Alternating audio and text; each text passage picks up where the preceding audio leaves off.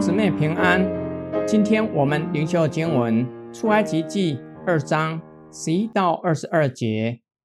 后来摩西长大，他出去到他弟兄那里，看他们的重担，见一个埃及人打希伯来人的一个弟兄，他左右观看，见没有人，就把埃及人打死了，藏在沙土里。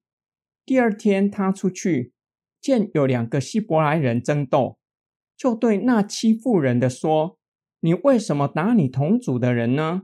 那人说：“谁立你做我们的领袖和审判官呢？难道你要杀我，像杀那埃及人吗？”摩西便惧怕，说：“这事必是被人知道了。”法老听见这事，就想杀摩西，但摩西躲避法老。逃往米甸地居住。一日，他在井旁坐下。米甸的祭司有七个女儿，他们来打水，打满了槽，要引父亲的群羊。有牧羊的人来，把他们赶走了。摩西却起来帮助他们，又引了他们的群羊。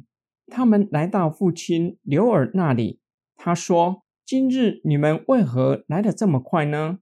他们说。有一个埃及人救我们脱离牧羊人的手，并且为我们打水，引了群羊。他对女儿们说：“那人在哪里？你们为什么撇下他呢？你们去请他来吃饭。”摩西甘心和那人同住。那人把他的女儿希波拉给摩西为妻。希波拉生了一个儿子，摩西给他起名叫格顺，意思说。因我在外邦做了寄居的。摩西长大后，看埃及人加重担在弟兄的身上。看，在原文不是随意的看，而是仔细观看、探究，是心里具有极大的负担，查看弟兄所受的重担。他看见一名埃及人打希伯来人的弟兄，见四下无人，就把那埃及人打死。把尸体埋在沙土里。隔天，摩西又去探望弟兄，看见两位希伯来人正在争斗，就劝他们不可以互相残杀。欺负人的却不领情，告诉摩西，他没有权柄管辖他们。难道要像杀害埃及人那样杀害他吗？摩西就惧怕起来，因为打死埃及士兵的事已经东窗事发，要赶快逃亡。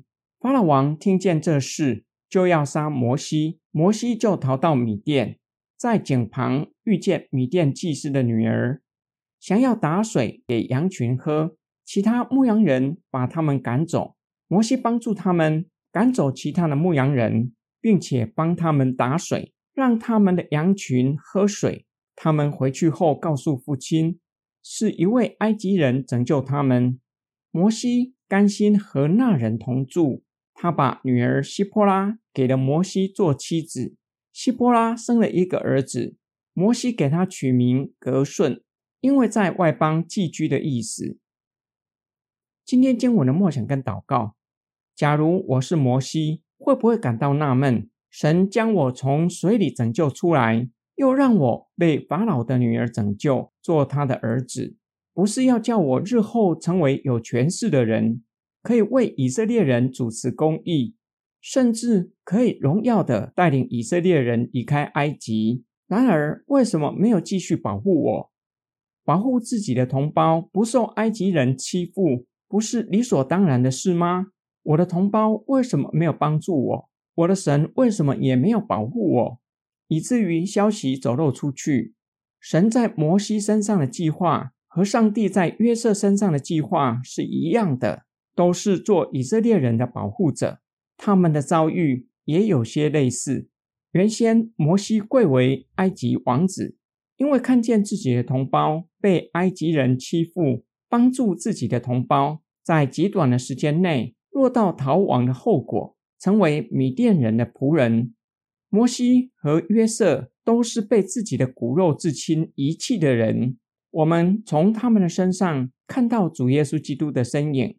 主耶稣是上帝差来拯救世人的弥赛亚，自己的人却不接受他，甚至拒绝他。摩西和约瑟虽然都被骨肉至亲遗弃，都曾经做过奴仆，却没有到付上生命的代价。然而，主耶稣基督从至高神爱子，到成了肉身，取了人的样式，却是谦卑到极致，以人的样式死在十字架上。这就说明了上帝的计划为什么不是叫摩西之后坐上法老王的宝座？荣耀的带领以色列人出埃及，因为这样的故事与世上的君王登基没有两样。这样的信仰不是犹太式的，也不是基督教的，以武力解决问题，成者为王，败者为寇。我们一起来祷告：爱我们的天父上帝，感谢你借着我们的主耶稣基督被钉在十字架上，拯救我们，向我们彰显你的慈爱。叫我们以爱来回应你，且以敬畏的心听从你的旨意，愿你效法基督，道成肉身，陪伴有需要的人，叫他们也经历主的爱，脱离撒旦的辖制，成为你的儿女。我们奉主耶稣基督的圣名祷告，阿门。